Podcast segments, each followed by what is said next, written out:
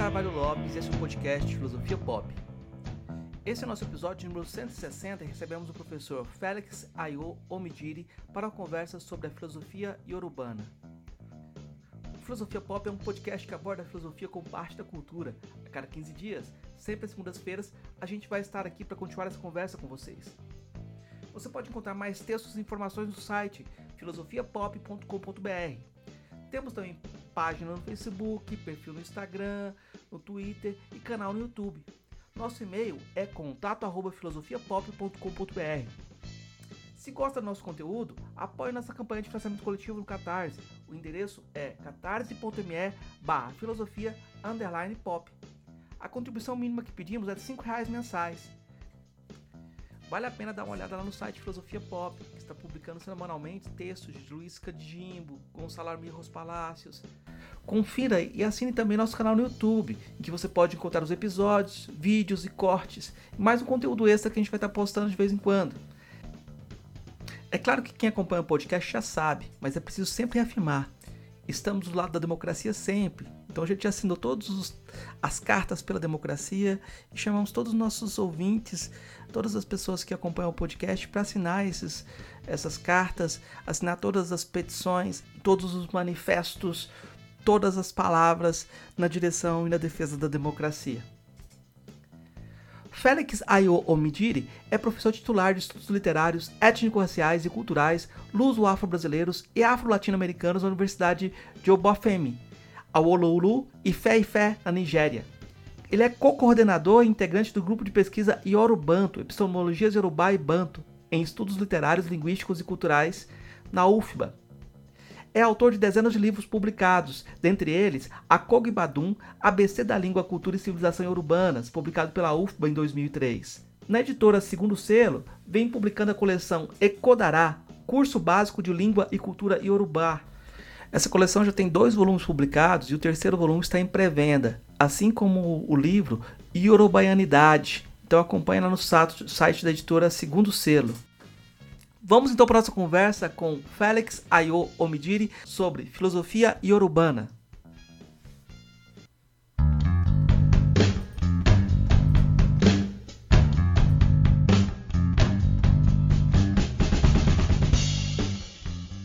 Começar te saudando, agradecendo a possibilidade da, dessa conversação e Vou começar perguntando sobre a filosofia incluída, inclu, que você encontra na, na, na, na fala, no, no, na, na, própria língua iorubana. E hum. é, um exemplo muito forte é o exemplo da saudação, né? Esse eku que você usa em todas as saudações. Eu acho muito interessante quando você pega as línguas banto, geralmente o pessoal fala nós, sempre como nós estamos, como nós fomos, como nós vimos. Como é que é, é essa filosofia que você encontra na saudação iorubana? Com isso eu te saúdo e agradeço pela conversação. Ótimo, é, obrigado. É, é, é uma marca identitária propriamente dita para os urbanos, porque é uma coisa que é tão única, tão, tão assim, singular para o povo iorubano. Inclusive, é, na área de tradução, já apareceram muitas coisas interessantes, às vezes coisas que não tem nada a ver e tal. Mas, é, por incrível que pareça, ECU, essa saudação, foi um dos, é, uma das marcas primordiais da identidade iorubana. O povo que hoje se diz Yorubá, né, é, na África Ocidental, espalhado por alguns países, é, Nigéria, é, sul do Benin, é, centro-sul de Togo, é, o sudeste de Ghana, Costa de Marfim, até Senegal, por aí vai. Esse povo que hoje se diz Yorubá, nos seus primórdios, pensavam é, sua identidade em termos de reinos independentes, mas que eram sempre reinos irmãos, que foram descendentes do bloco é, Odudua. Então, é, as pessoas vão dizer, eu sou Ifé, eu sou Ijebu, eu sou Egba, eu sou Ekiti, eu sou Ondo, eu sou Ilajé, eu sou Manigri, Idaisha, Ajaché e assim por diante, que eram tipo cidade-estados no seu primórdio, eram essas eram reinos que hoje podemos chamar de cidade-estados e urbanos. Isso que dava identidade. Aí, quando eles vão ver, mesmo dentro daquele contexto, quando eles querem falar de um conjunto maior, eles vão dizer: nós somos todos uma Kaaro Direbi, quer dizer, somos filhos daqueles que se saúdam. Kaaro, bom dia. O Direbi, você acordou bem? Então, Kaaro Dire acabou virando um tipo de etnônimo. Hoje, é, a palavra Yorubalândia, quando a gente vai traduzir, a gente vai dizer Kaaro Dire, a terra de bom dia, você acordou bem? que seria a nossa versão de o que seria Yorubalândia, terra yorubana. Então, é a terra de Carol Jirebi. Então, essa foi a primeira identidade coletiva de todos esses grupos é, irmãos interdependentes, né, que formavam, que é, é, é, operavam os estados, reino-estados que tinham naquela época. E dentro da história também, quando eles começaram a ter uma presença fora né, do núcleo é, central da África Ocidental aqui, é, quando os britânicos criaram a colônia da Serra Leoa como um território para é, é, recolocar os escravizados que eles conseguiram resgatar do, da rede de escravidão durante aquelas patrulhas do Atlântico. E eles não queriam, não sabiam onde devolvê-los na África. Eles foram criar essa colônia da Serra Leoa e lá tinha uma grande contingência de é, uma, um grande contingente de é, Yoruba falantes. Aí lá não foram eles mesmos que se identificaram dessa vez, mas os outros, os outros grupos que agora chamavam eles de o povo Aku, porque eles sempre saúdam com essa mesma frase, Aku, Aku quando está chovendo, Aku quando está calor, é, Aku Oruru, Aku Oja, Aku Ixé, e aí Aku, que é mais coletivo. Aí, então, esse chegou quer ser forte como uma extensão dessa mesma identidade de Caro ou Dire, que é a mesma raiz de Ku, Kuaro, Caro. Então, acudo, então é o mesmo Ku. Daí que as pessoas tentaram até fazer uma tradução. O que seria esse Aku? Inclusive no Brasil tinha uma escola, né? É, inclusive com pessoas como o próprio João José Reis, que tentou, que começou num momento a dizer, ah, não, aquilo tem a ver com morte, que a morte é muito importante para os yorubanos. Por isso que Joana diz Os Magos e a Morte, que é o título da obra dela fabulosa. Aí, então, que deve ter sido porque a morte é muito importante para os magos.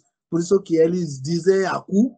Aí, aí daí já sai gente traduzindo é, é caro, é, é cu é cu oúnjẹ, que você não morra enquanto come, que você não morra enquanto acorda, que não tem nada a ver, né?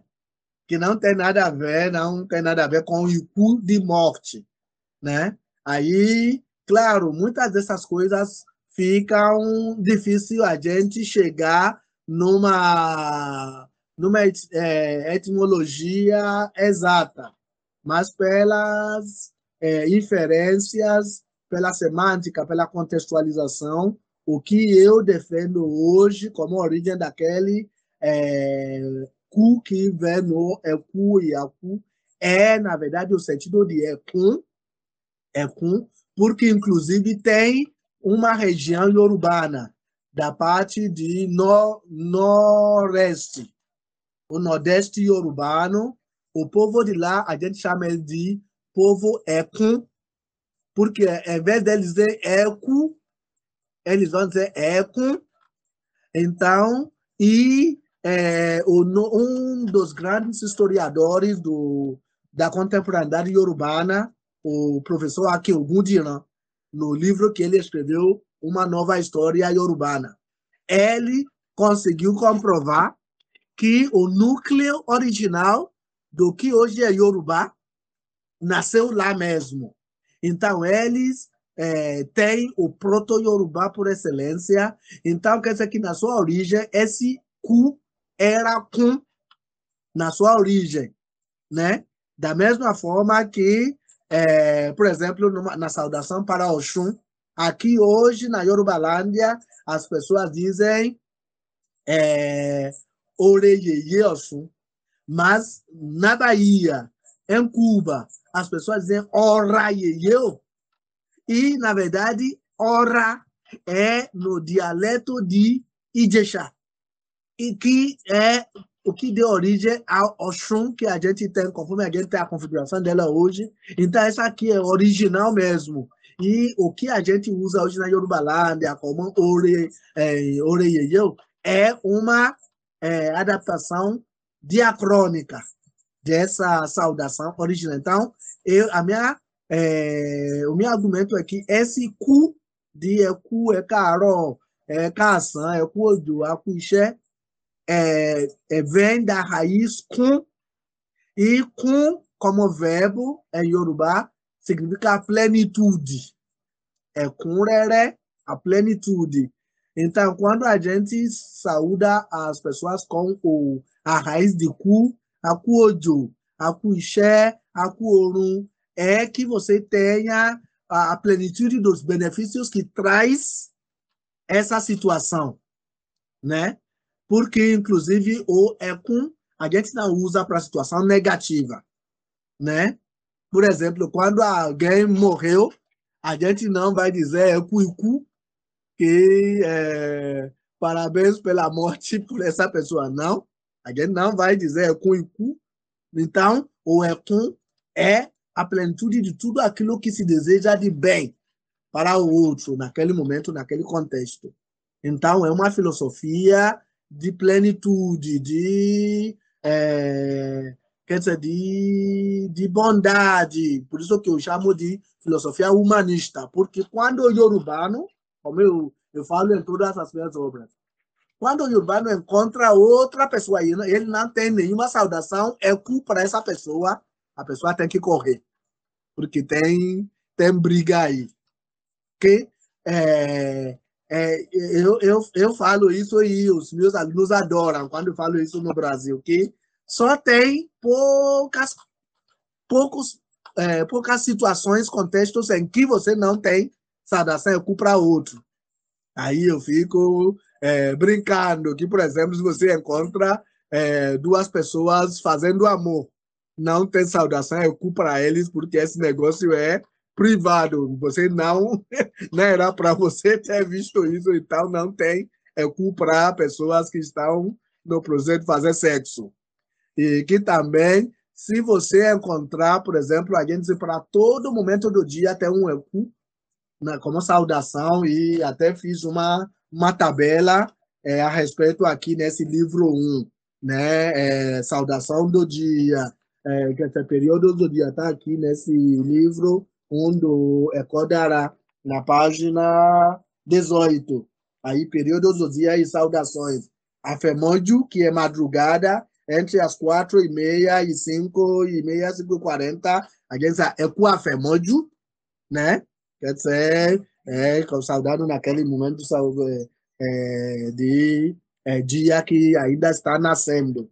Idade já é um pouquinho mais, é o dia já é, raiou mais, quando já se consegue distinguir as coisas. A gente diz quando se consegue ver as é, linhas da palma, né? Essas linhas que a gente tem na palma. Quando você já consegue ver isso, aí já é idade, a gente diz é cuidade. Oguro é quando já é o, o equivalente de manhã, né? Em língua portuguesa, entre seis e meia, nove e meia. É caro, é oguro.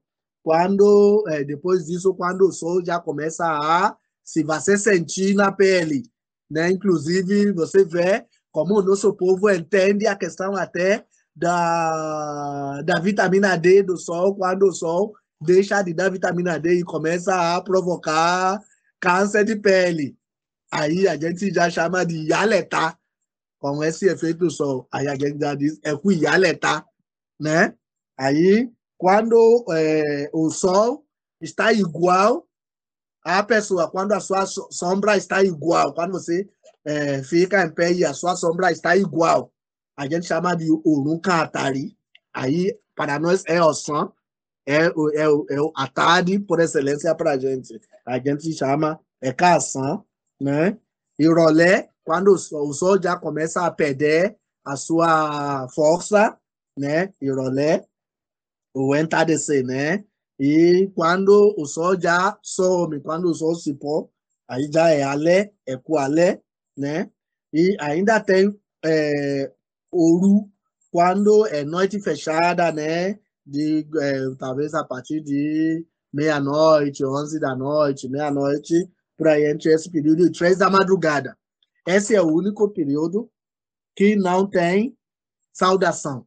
Não tem é, com saudação em Yoruba porque a gente diz ojoru rere, que a chuva que cai nesse período não pode apanhar uma pessoa de bem, porque pessoa de bem deveria estar em casa, na cama. Então, se você encontrar alguém na, na rua nesse momento, você não deveria falar com essa pessoa, porque pode ser uma, uma pessoa que está fazendo ebo, né, que fez um jogo e precisa despachar um ebo. E muitas vezes esse tipo de você não deveria falar com pessoa. Então você não atrapalha, não saúda. Pode também ser um orixá que está tentando resolver ah, os negócios dele, aí você não saúda. Então, por isso, nesse período, é o único período do dia que não tem saudação, não tem ekuru em Yoruba, mas todo o resto tem. Então, aí, por isso que eu chamo é, a Eku de filosofia humanista yorubana, por excelência.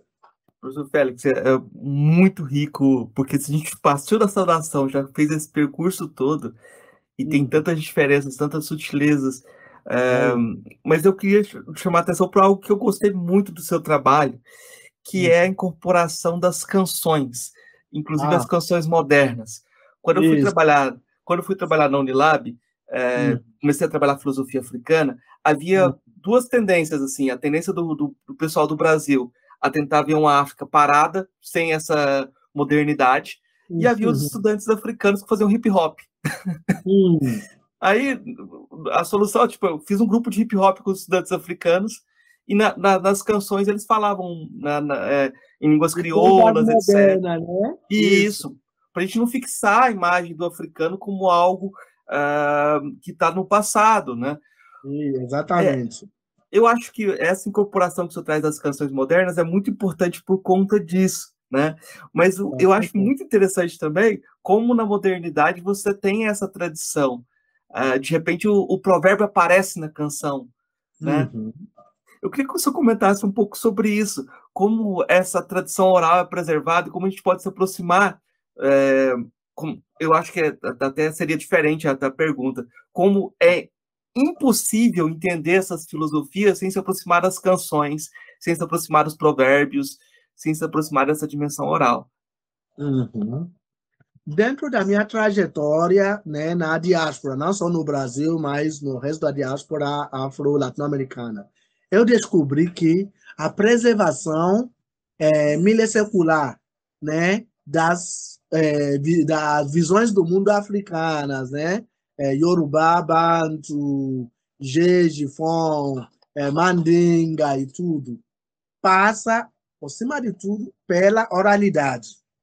E muitas vezes essa oralidade conseguiu se preservar através da canção, quer dizer, das palavras codificadas e ritmadas, seja em cantigas, seja em provérbios, seja em uriquis, sequências né, de é, textos consagrados. Que, e aí, por isso que eu inventei é, nos inícios é, dos anos 2000, quando eu comecei a dar aula no CEAL, a, a, a privilegiar as cantigas como ponto de é, referência para o ensino da gramática iorubá, da literatura iorubá, da história, da, de toda. Aí, se você vê o livro que você tem nas mãos, cada capítulo eu começo com uma cantiga. E a partir dessa cantiga aqui eu vou desvendando aspectos da literatura, da história, da é, gramática, da, da semântica e tudo mais. E deu muito certo, porque os, eu tenho alunos, uh, pessoas que já foram meus alunos em 2002, 2003, que até hoje lembram dessas cantigas e a partir dela lembram de um monte de coisas, né? Dessa identidade iorubana. Então, é, é, essa é um, foi um grande aprendizado para mim mesmo. Aí, quando eu comecei em 2019 com esse novo projeto de Rodara, eu é, comecei a privilegiar ainda mais a questão da dos provérbios, porque a partir também do resgate das palavras é, codificadas africanas, urbanas, é, que foi feita por, a, por uma Estela de Oxóssi, né? E outros, outras pessoas naquilo que é, José Henrique Freitas chama de literatura, literatura terreiro. E também dá outros trabalhos com os provérbios Bantu, Bakongo, coisa que é, o nosso colega é, Tigana Santana né, fez na tese dele sobre o Funkial e, e tal. Eu é, comecei também a investir na questão dos provérbios e como elas também preservam essa memória filosófica africana né, na diáspora. E aí, é, sobretudo a partir do livro 2 do Ecodara, eu trabalho muito. Cada é, lição traz é, uma série né, de 10, 15 provérbios ligado àquela temática da, da, da, da, da lição. Por exemplo, é, eu falo aqui do da questão de deixa eu ver eu só quero pegar um exemplo aqui por exemplo lição 4 aqui que fala de roupa, né, de adereços físicos. Aí, aí eu vou começar com um provérbio, Gelildubi Kamanwe, que é um provérbio que tem a ver com o que no Brasil chama de toxo, que as mulheres negras usam, né? Chama de toxo, chama de turbante, né? Na é, chama-se de geli. Aí eu, eu trago um provérbio, aí através disso eu vou trabalhar a questão da roupa, da vestimenta, do vestuário, trago imagem, foto, tudo, elaborado de torso, de guelê, de fila para, para homem, tudo. E no final dele, eu vou trazer uma série de provérbios ligados à temática de roupa, a importância de, é, de se vestir bem entre os urbanos. Aí diz, asanholo, tudo é macho, wiwo. Provérbios ligados à tradição de usar roupas entre os urbanos aí, Aí eu tenho uma série de é, provérbios aí coletados, são 10 aqui, né, que, tra que trabalham com a temática de roupa, de vestuário e tudo, né? E ainda trago vídeos, músicas sobre isso e tal. Então, isso tudo enriquece e ajuda a fixar né, toda a filosofia é, iorubana em torno daquele assunto. E isso também tem dado muito certo né, nos nossos ensinamentos urbanos. Então, é, são, são sempre experimentações que eu faço né, para é, trabalhar, porque a minha visão é que o ensino dessas línguas africanas no Brasil e nas outras sociedades é, da, do que, daquilo que chamamos de primeira diáspora africana, né, na, nas Américas. O ensino dessas línguas não deveria é, ser encarado como ensino de línguas estrangeiras, mas como ensino de línguas de herança, de herança cultural ancestral. Então, por isso que eu trabalho por esse viés e tem dado muito certo. Eu, eu acho muito é, interessante como a Nigéria é um centro de filosofia africana muito forte, né? Hum. E a gente tem pouco diálogo com a filosofia produzida na Nigéria. Eu fiz uma série de entrevistas com filósofos africanos, e eu conversei, por exemplo, com o professor Adesina Afolayan, com ah, Sania Osha, com Ayodeji Ogunaite, Ogunaike, conversei uhum. com vários filósofos africanos que a gente não tem essa, essa interação tão forte, né? Uh, como seria necessário. Eu vejo que sempre o senhor traz o termo é, trabalha com a filosofia mesmo, a partir da linguagem. Como foi a sua relação com esse termo filosofia? O senhor teve a formação aí? Existia a disciplina de filosofia? Como que o senhor incorporou uh, esse termo? Eu queria que o senhor comentasse um pouco, porque eu acho que é deve ser uma história interessante. Bom, é, é, é interessante sim, porque, é, como você deve saber, aqui na, no sistema educacional nigeriano, a gente segue o, o sistema britânico, né? Aí a, toda a nossa o nosso currículo foi é, construído, né? Usando como modelo o modelo britânico, né? E aí até o, é, o ensino da filosofia sempre foi atrelado, né? A essa visão filosófica é, europeia, britânica e tudo o que aquilo pressupõe e tal. Mas os povos africanos sendo um povo é, profundamente filosóficos, né, na sua visão do mundo, até porque pela sua preferência e predominância da oralidade, é, a filosofia ajuda a é, codificar muita coisa para que é, não se precisa de muitas palavras para armazenar né, certas visões do mundo e tal. Então, a filosofia sempre esteve presente. Claro, já desde os anos 60, 70, houve até o debate: será que é, África tem filosofia?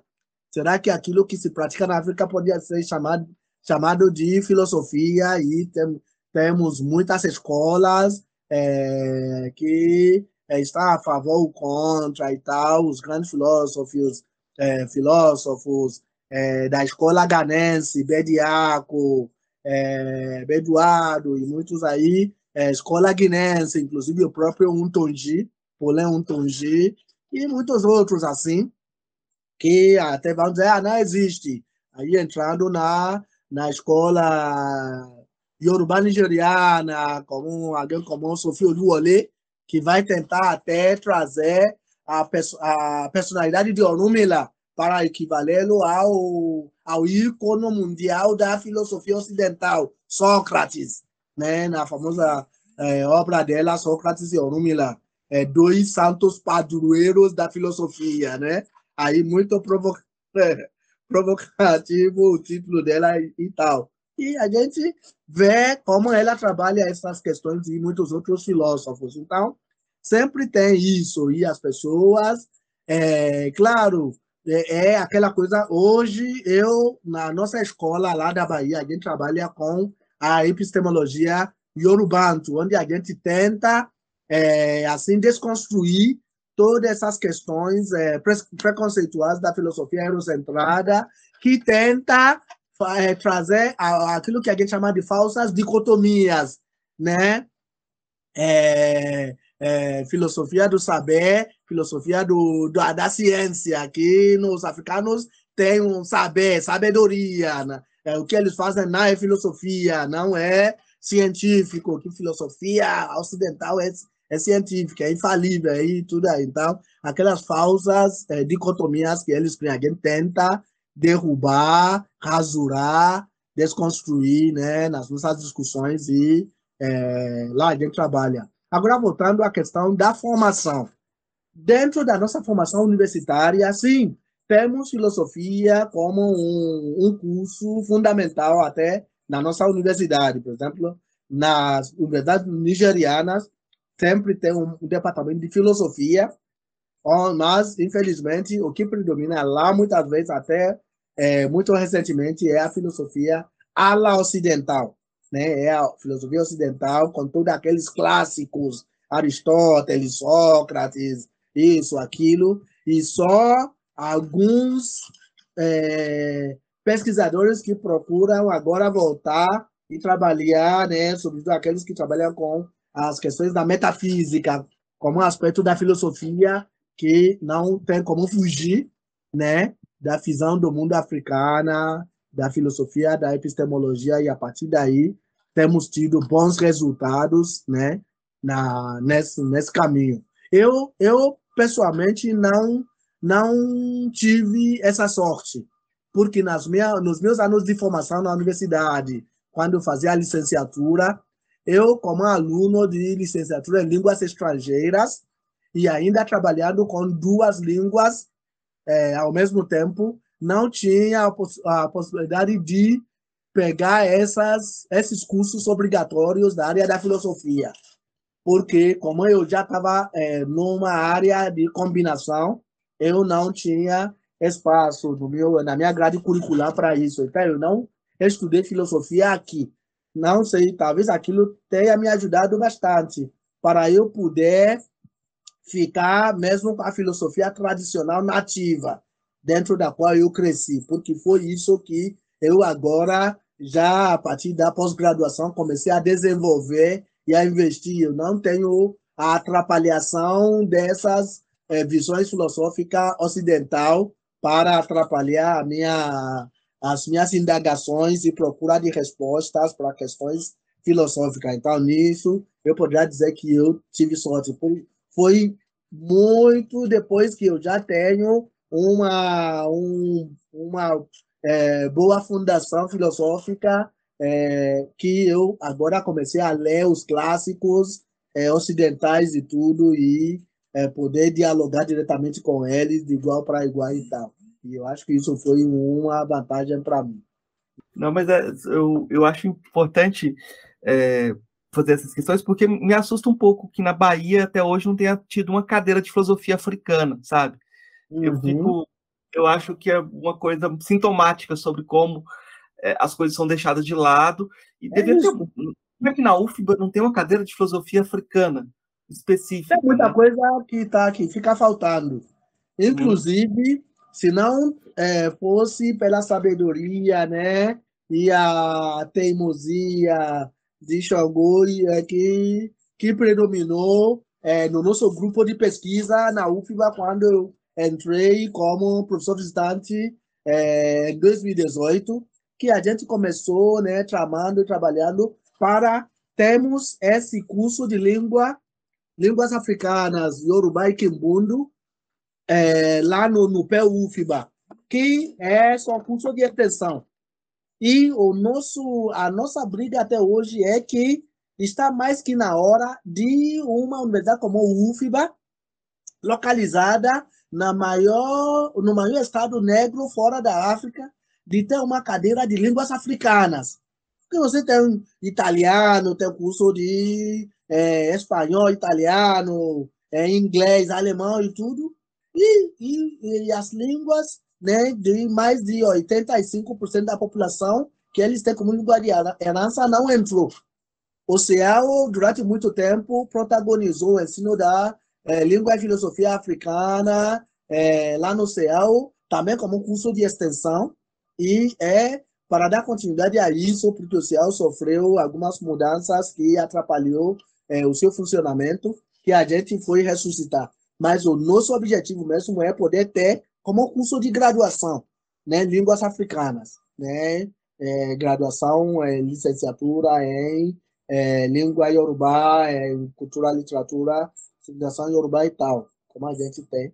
E, então, tem muita coisa que está faltando, filosofia africana, é, são pessoas como Eduardo Oliveira que procuram trazer esse esquisito, né, nas discussões, né, nos trabalhos deles. Eu fiz entrevistas com esses filósofos que eu te falei, Uh, e alguns têm essa perspectiva da filosofia como modo de vida, da mesma perspectiva que o senhor está trazendo, do Dorumila como grande... para o africano é justamente Sim. isso. Sim. Porque é, é a vivência mesmo, Sim. e por isso que a gente traz a ideia da, da idade como sine qua non para a filosofia. Uhum. Quer dizer, inclusive, em determinados momentos, a gente usa como é sinônimo de filosofia, aquilo que a gente chama de oroagba, palavra dos mais velhos. Né? Nesse sentido, eu acho muito interessante como no Brasil uh, essa filosofia da ancestralidade tem se desenvolvido. Hum. Mas aí tem uma coisa interessante, que quando você entra na comunidade, você é hum. sempre o mais novo. Você pode ser o mais velho, se você entrar na comunidade de terreiro, você é o mais novo. E isso. você pressupõe a sabedoria do mais velho. Eu estava comentando a questão isso. do também tem isso, que não é só uma questão de idade cronológica. Uhum. Pode, a questão da experiência conta. Uhum. Né? É, conta. Mas, claro, quanto mais tempo a pessoa vive, mais a pessoa vai aprender. Inclusive, a gente diz é, ọmọdé tó tó bú àgbàlagbà ní olójú jíjìn kó kó gbàdúrà kí ojú òun mọ̀ rí tí que é, faz parte da sabedoria que o, o, os mais velhos adquirem, que os olhos com idade fica mais profundo na, na cabeça. Dizer, uhum. parece que os olhos do, dos mais velhos se retraem. O olho parece que ele se afunda na, nas órbitas oculares, que é por conta das coisas da experiência que ele que ele já viveu, a vivência, né?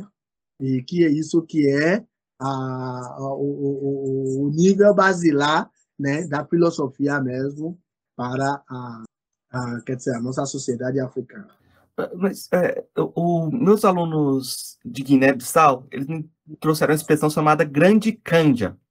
Uhum. Grande quiabo. Uhum. Que é uhum. aquele mais velho que não é respeitado. O pessoal já sabe que ele não faz parte, ou que a, a posição dele é a uhum. posição de, que, de dissenso em relação à comunidade também, né? É, então, eu, eu acho interessante pensar que nem todo mais velho tem esse respeito. Claro. É, inclusive, tem um provérbio ayurveda que diz àkúkù sẹ́ ó sàn ràdàràdà ká kú lọ́mọdé kó yẹni ó sàn ju ká dàgbà tọrọ jẹ que é, um velho é, insensação e sabedoria não vale o apelido de velho para a gente. Então, ele será tratado como uma criança, como uma, como uma pessoa inconsequente. Então, não é automaticamente que todo velho é sábio. Não é automático. Isso é, é, muito importante, porque às vezes a gente generaliza e eu acho não que é, é importante ter cuidado. Existe, pelo menos na é ética. O que é sábio. Por isso que a, a, gente tem aí adjetivos que a gente usa. Agbaia, agbalagba, torojé, adagbamodano. Olha só, que ele adquiriu idade cronológica, mas não adquiriu vivência é, filosófica. Né? maravilhoso, maravilhoso. Eu, eu, eu, estudando a ética banto, você tem sempre o, o, a ideia do, do muito e do quinto. Você pode hum. o tempo todo virar quinto. Se você se comportar mal, você vira um objeto. Então, é. o que é negativo, você pode cair é. no que, né? Mas você tem que se construir como mundo o tempo todo. E quando as, as pessoas apelam para isso, é como se não pode conversar com o mais velho. Então não tem a sabedoria. A sabedoria é essa posição, mas é uma posição que, de reconhecimento, né? Eu acho isso muito importante. Professor, eu sei que o senhor está com um tempo apertado, então eu vou partir já para minhas três questões que eu faço para todos os convidados, porque senão não vai dar tempo. É, a primeira delas é justamente o que é filosofia. Hum. Bom, eu não, como eu disse, eu não tenho uma formação, né, sistemática de filosofia. Mas dentro da formação tradicional que eu tenho, até inclusive porque eu é, tenho uma formação de Ifá, de Babalaú, e Ifá, como você sabe, é o nosso maior sábio, filósofo. Então, eu só posso definir a partir dessa vivência, mas não forçosamente como um, um filósofo é, treinado dentro das é, ferramentas filosóficas ocidentais, greco-romana, eurocêntrica e tudo. Então, filosofia para a gente, quer dizer, falando como alguém treinada no, na filosofia nativa e urbana, filosofia é a curiosidade para saber né, o que é, está é, existe no mundo latente, porque é, o Yorubano a gente acredita em três mundos, o mundo físico de nós que estamos aqui nos vendo, o mundo dos mortos, aqueles que já é, passaram por aqui, e o mundo daqueles que hão de que ainda nem chegaram aqui, mas que interagem com o nosso mundo. Aí a filosofia é a sabedoria de lidar com esses três mundos, sem pisar em falso. Então, se você. É, por isso, a palavra que mais recorre quando a gente fala da filosofia é ogma, embora há é, outras palavras ligadas, ogma e mauye, são intimamente ligadas em Yoruba e quando a gente começa a fazer definição em língua estrangeira, a gente se perde, né? Aí, quando a gente fala em ogma, aí a gente é, chama alguém de ologma, alguém que tem ogma, quer dizer, alguém que sabe é, é, trafegar o mundo. Porque quando alguma lá aí e que quem não tem uma boa filosofia não vai sobreviver no mundo, é qualquer que seja a época. Mas a nossa filosofia ainda vai nos ensinar que mesmo esse ogma tem limite. Por exemplo, a gente vai dizer, ọlọ́gbọ́n um odufa, Ògúndẹ̀rín fala isso, que ọlọ́gbọ́n ayé kan ò gbọ́ngbọ́ngbọ́n kó ta kókó omi sétí aṣọ rí. Àwọn mọ̀rànmọ̀ràn kan ò mọ̀ràn kí wọ́n mọ iye erùpẹ̀ lẹ̀ ò bá mọ̀rànmọ̀ràn kó o mọ pọ́nà pẹ̀lú. Adíáfọ́lọ́rọ̀ ọ̀fẹ́ tí ó fọwọ́ ara rẹ̀ tán wà tàwa ṣe. Ifá tó gẹ́gẹ́ kó o wá fọwọ́ tiẹ̀ tún wà tàwa ṣe. Diz que por mais sábio que possa ser uma pessoa, essa pessoa não vai conseguir fazer um negócio que é muito comum né? Aqui, por exemplo, as nossas mulheres, né? É, quando elas, é, principalmente quando elas estão na feira, para guardar dinheiro, vão pegar o dinheiro, enrolar no, no, no quer dizer, na beira do seu vestido e vão amarrar, né? Assim, fazer um nó com o dinheiro dentro. Assim o dinheiro não vai se perder e quando elas querem gastar, é só desfazer o nó, abrir e pegar o dinheiro. E ele diz que, por mais que uma pessoa seja sábio, ele não vai poder guardar água dessa mesma forma no pão da, da sua roupa.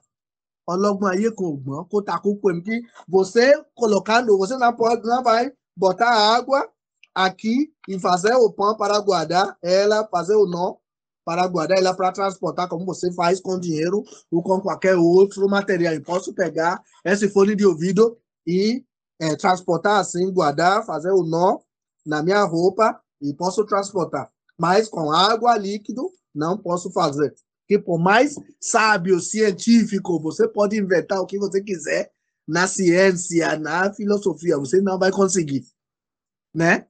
Que tem outras coisas que ciência até resolve, por exemplo, é, eu li uma vez dizer que quando as pessoas faziam, começaram a fazer é, pesquisa submarina, fazer filmagem tudo, eles é, passaram anos e anos e anos tentando inventar uma caneta que escreve no subaquático, para que quando o mergulhador mergulha, ele está fazendo, ele pode fazer suas anotações e tudo. E pesquisar muita coisa, sem conseguir até inventaram algumas coisas que hoje funcionam mais ou menos.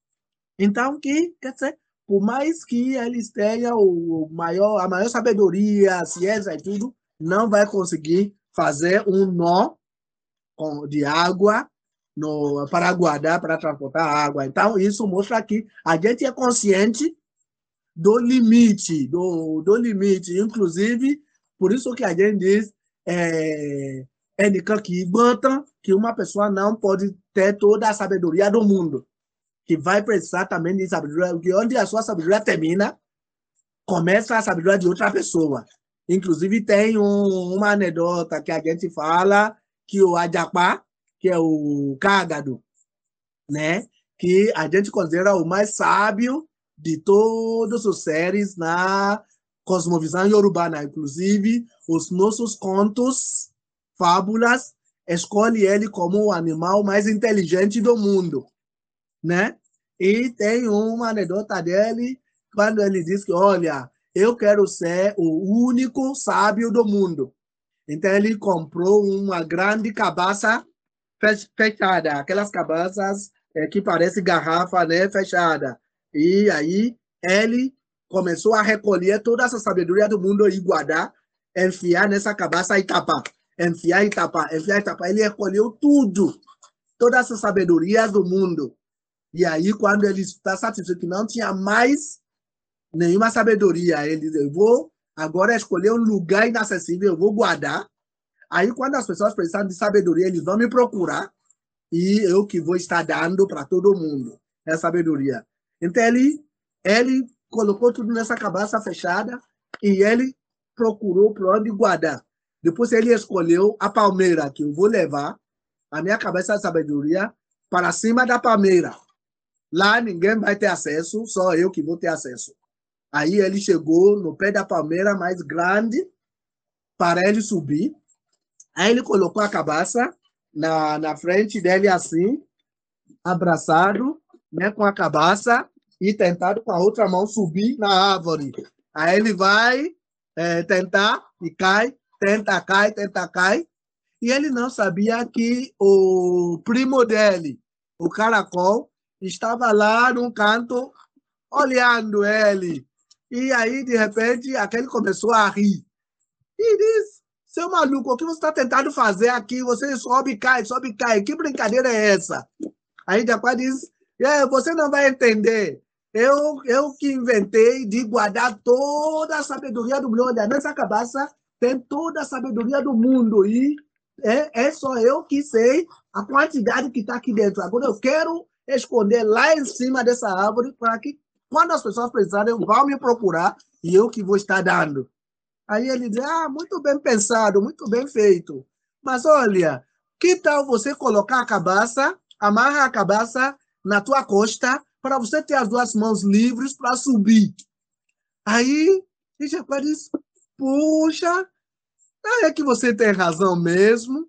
Mas vem cá, de onde você pegou essa sabedoria? Porque eu achei que eu tenho tudo aqui. Então quer dizer que não tenho tudo. Aí ele, na raiva, jogou contra o chão e a cabeça assim, espalhou, quebrou. E aí toda a sabedoria se escapou e tudo. Para dizer que é impossível uma pessoa ser detentor de toda a sabedoria do mundo. Por isso que a gente faz conselho. E nas, nos, é, como se diz, nas cortes dos reis aqui, sempre tem, assim, três, quatro cortes diferentes, onde as pessoas compartilham a sabedoria sobre assuntos e tudo, né? Porque, inclusive, tem um provérbio Yoruba que diz: Ọmọdé gbọ́n, la fi Que a terra de Ilé-Ifẹ̀ foi fundada tá, é, com a sabedoria dos mais velhos e dos mais novos, né? Quer dizer, os mais velhos trazem essa sabedoria e os mais novos, crianças, também trazem, assim que a cidade foi fundada e subsistiu até hoje. Então, é, para a gente, aquela arrogância do absolutismo que caracteriza a filosofia ocidental que é única, o dono da única verdade, da única beleza e tudo, não existe dentro da cosmovisão urbana quando a gente fala da filosofia, que a gente não, a gente não acredita que alguém seja dono, né, do, de todo o saber e de toda a filosofia. Então, isso é a nossa filosofia nativa, urbana. Maravilhoso, professor. Essa, essa história ela é muito boa e, e o senhor já deu o exemplo do que é filosofia contando a história, a importância das narrativas também dentro da, da, da definição. É, eu tinha outras questões, se a gente tivesse tempo, eu ia perguntar mais coisa para o senhor. Inclusive, quando você falou das três partes, tem um filósofo uh, iorubano, Isiaka Laleye, que ele diz oh, que existem três. Ele diz que isso, é, ele diz que tem três planos de realidade: uh, hum. Aie, Orum e Ile. Ile. Ile. Eu acho muito interessante, porque já tem uma disputa, porque geralmente o pessoal só, só fala de Aie e Orum, deixa o Ile de lado. E é, eu perguntar né? como é que o senhor acha essa, essa, divisão em três partes que o senhor citou, né? Que é dividido em Não, três é, partes. É, é, corresponde justamente àquilo que eu citei, porque Aie é o mundo dos vivos, nós que estamos lá. ONU Sim. é o mundo dos que já foram ONU. ilha é o mundo que daqueles que há onde vir ainda. Uhum. Que, É, é- inclusive, que inclusive se conta os orixás, os ebora, os inumolé e todos os outros tipos daquilo que o ocidental vai chamar de espíritos, né? Na filosofia metafísica e tal, que inclusive eles não acreditam muito dentro da filosofia ocidental, né? Mas que é real para a gente. Para o urbano é uma filosofia super real, super é, é, é, coerente. Eu já, já, já chamei a atenção porque geralmente o pessoal só fala de dois planos, dicotomiza. E aí tem o terceiro. planos, Ah, então, eu- Né? eu- a outra pergunta que eu faço para todos os convidados é sobre é, quem foi a filósofa ou filósofo que mais impressionou pessoalmente. Aí você já deu sua, sua defini- definição de filosofia. Eu quero saber quem que é, é, quem são seus mestres, então, que te impressionaram. Mais Bom, impressionaram. para mim, como eu falei, é, a minha incursão, a minha compreensão da filosofia é, é, passou de longe, né, da escola filosófica ocidental. Eu eu escolhi como meus mestres mesmo aque- aqueles que hoje chamariam de mestres tradicionais no Brasil, né? Tipo mestres de terreiro, que tipo aqueles que mestre de chamava de é, tios e tias da costa na época deles, né? Que é que são filósofos brutos, que não tem toda aquele aquela polidez, né, da filosofia ocidental, daquela coisa. Então, hoje, os meus mestres são meus oluos, né? Os mestres de Ifá, é, de, de Orixá, né? E também os historiadores tradicionais, que muitas vezes até são analfabetos no, aos olhos do, da educação ocidental, mas que são profundos filósofos, porque eles são detentores de um de um uma, uma sabedoria, uma filosofia muito muito expansiva, né? Então eles são sim meus é, mestres que me impressionaram e que me impressionam até hoje. Desses mestres, você citou aí o mestre Didi, né? Tem, Ah, sim, mestre Didi, quer dizer, do lado do Brasil, claro, né? Mas aqui desse lado eu tenho um monte deles, tem o Andy Abimbola, é, Agbaye, que foi é, um grande. é, ele foi reitor, inclusive, dessa universidade minha, de 82 a 89. né, ele foi é, reitor desta universidade. Ele é um grande babalaú também, formado, treinado é, no, na escola tradicional. Ele é um, ele é um artista da. É, um orador, um artista da oralitura, um, né, e ele tem uma larga né, visão do mundo filosófico e urbano, que entende. Então, tem ele, tem é, Ifayemi que é outro grande babaláu arabá de Oxogbo. Tem é, um outro mestre meu que, infelizmente, faleceu né, em junho, agora, que é o Arabá é, Olafade é, Akamu, né, de, de Ibadan. Ele é de Ibadan. Então, tenho temos um monte assim desses mestres tradicionais que são grandes filósofos que têm uma ampla né, visão do mundo filosófico. Uma terceira pergunta que eu faço é quem é sua filósofa ou filósofo favorito? Que eu já sei que eu não vou ter resposta, porque não tem o favorito. Essa ideia do favorito é uma ideia já. É bom, eu não, porque inclusive a ideia de filósofo, filósofa favorita é uma invenção também do Ocidente, né? Que tem aquela coisa de hierarquização, né? É, as 10 melhores canções de as 10 é, melhores é, é, é, textos e essas coisas todas, né? A, a nossa tradição nos ensina a não hierarquizar, a não... Porque é, a gente até diz uma coisa que é espantosa. Yìí, wèrè ẹ̀mí, quer dizer, a sabedoria, a filosofia mais fabulosa de hoje. Daqui para um ano, pode ser a coisa mais estúpida do mundo, que as pessoas vão escutar e de onde saiu essa coisa tão... Né? Então, por isso a gente não pode ter aquela coisa de, ah, fantástica, ah, ele já diz tudo, né? Até hoje, Sócrates já falou tudo, não? Para a gente, só é, talvez Orumila, que é o sábio de Ifá, a gente pode dizer que ele já que, que ele seria aquele proto-filósofo que a gente escolhe e tal. Mas, é, quer dizer, porque a gente acredita que a filosofia, como qualquer ciência, sabedoria, também tem prazo de validade. E que aquilo que você acha que ah, é a sabedoria mais espantosa do mundo hoje, amanhã vai ser a coisa mais estúpida, mais sem, sem sabor, né? Do amanhã. Então, é por isso que eu não vou poder dar uma resposta ou nomear alguém como ah, meu filósofo favorito. Certo? Mas acho que Orumila é uma boa resposta já. Eu acho que, uhum. é, mas eu, eu vou te perguntar então, eu sempre peço indicações. As indicações de hoje, de hum. música, de a gente já falou de, algum, de alguns é, alguns textos seus, alguns livros, né? Mas eu acho que uhum. seria interessante indicar propriamente é, alguns, talvez filmes que senhor queira indicar, né? Música, o que senhor lembrar hoje, que valha para hoje. Bom, é, também isso tudo também é relativo, né? Porque, por exemplo, é, eu gosto de assistir filmes, eu vejo coisas, mas eu prefiro, a minha preferência é para filmes profundos, né? Que trazem mesmo essas sabedorias tradicionais, nativas e tudo.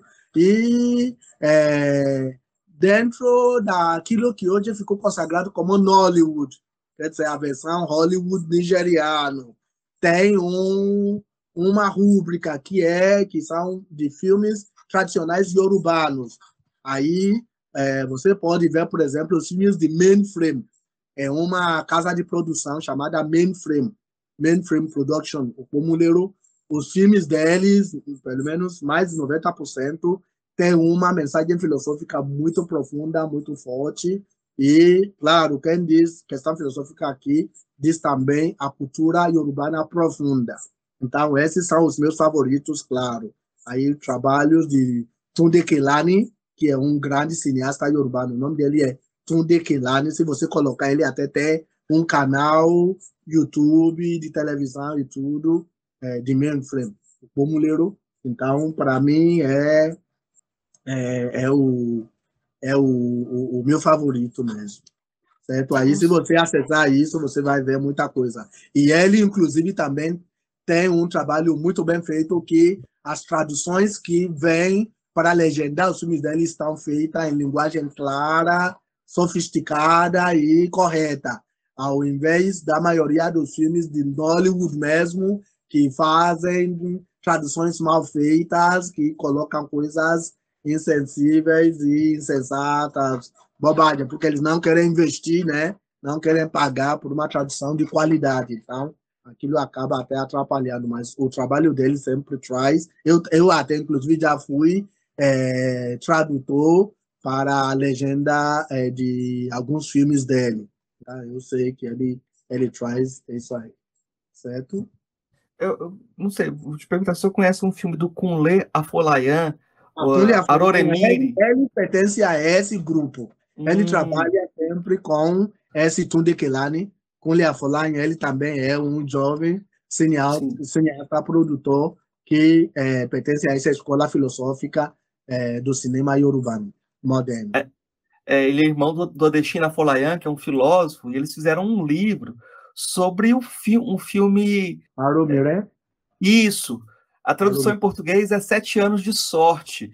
É a tradução hum. já ruim, né? Ah, esse é. tem na Netflix. Eu estou indicando porque esse filme tem na Netflix e o pessoal okay. do Brasil pode procurar. Eu não tenho Netflix, mas eu posso procurar esse filme. Ele tem um filme fabuloso, porque ele é um jovem produtor cineasta que alia, que, que casa muito bem a filosofia tradicional com a filosofia moderna, cosmopolitana, e ele é muito bem sucedido mesmo. Ele é.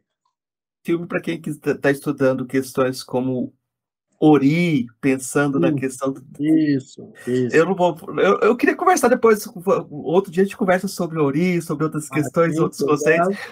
Não, na verdade, são temas que eu também estou desenvolvendo nas lives que eu faço. Sim, sim. aí. Eu vou até te mandando o link para você participar. Até pode colocar as, as suas perguntas nessas lives também e tudo. Claro, ótimo. É fabuloso, né? Sim, sim. E, e você agora que saiu da Unilab está é, trabalhando em que universidade agora? Eu estou trabalhando na Universidade Federal de Jataí, e, oh, que é a minha cidade natal. Eu voltei para minha cidade natal, que é o interior de Goiás, né? Oh, então, tô... ok, de Goiás, eu, mas eu vou continuar trabalhando com filosofia africana. Esse semestre eu vou trabalhar de novo com filosofia africana. Mas é, eu acho que a gente então, tem que. Eu estarei sempre à disposição, né? Muita, muita troca que a gente pode ter e tal, né? E se surgir a oportunidade um dia, eu até posso ir lá até a sua universidade fazer uma palestra e tudo, por exemplo, é, é, é no próximo semestre, agora que começa em agosto, na UFBAU, que vou proferir a aula inaugural do semestre, né? E vai ser também guardado no YouTube e tudo. Você pode participar, porque sempre rolam também essas questões né, filosóficas e tal. Não, eu, eu, tô, eu tô maravilhado e acho muito importante que a gente converse com a, a filosofia africana com africanos, que às vezes no Brasil o Brasil quer fazer filosofia africana sem conversar com africanos. Então, uh, essa semana eu tô conversando com o senhor, na semana que vem eu vou conversar com o Digele Bambara. Ah, uh, que então, é, que não, ele vai, vai explicar por que, que o griot não é algo que ele gosta. Okay, como, é uma tradução que já empobrece. Eu o... também, inclusive, numa, numa banca de doutorado, no último sábado, eu até levantei a mesma questão, né? Que griot acaba sendo uma categoria imposta pela colonização francesa, que, é, na verdade, fica muito longe da concepção tradicional mandinga, né, bambara, do, dessa, quer dizer, dessa classe de artista, de é, filósofos africanos. Muita coisa é. mesmo, é bom. Sim. Então, tá vou deixar espaço. Vou deixar espaço então, para você dar o seu recado final, assim, para a gente fechar a nossa conversa. O que o senhor hum. quiser deixar. Ah, bom, é só, é só saudar mesmo as pessoas e dizer o quanto estamos é, contentes de que é, a cada dia cresce esse interesse em se aproximar da África, da sabedoria africana, porque antes era uma coisa descartada, uma coisa preterida, que as pessoas achavam que não tinha nada de sério para é, para trazer. E toda a nossa, o, todo o todo meu projeto epistemológico é justamente fazer aquilo que eu chamo da deshegemonização né, da, do saber é, é, no espaço global. Né? Então, eu fico contente que a cada dia cresça essa consciência é, no Brasil e em outras partes do mundo. Isso é muito bom. Então, muito obrigado mais uma vez por esse convite. Professor, bom, né? muito obrigado. Muito obrigado. obrigado eu, obrigado eu. Fico muito Espero feliz. que a gente tenha novas conversas no futuro também. Com certeza, com certeza. Abraço. Obrigado. Até. Ei, gostou do nosso episódio? Apoia a gente lá no Catarse, é só 5 reais por mês, o preço de um cafezinho. Ajuda a gente a continuar divulgando a filosofia no Brasil. catarse.me barra filosofia underline pop.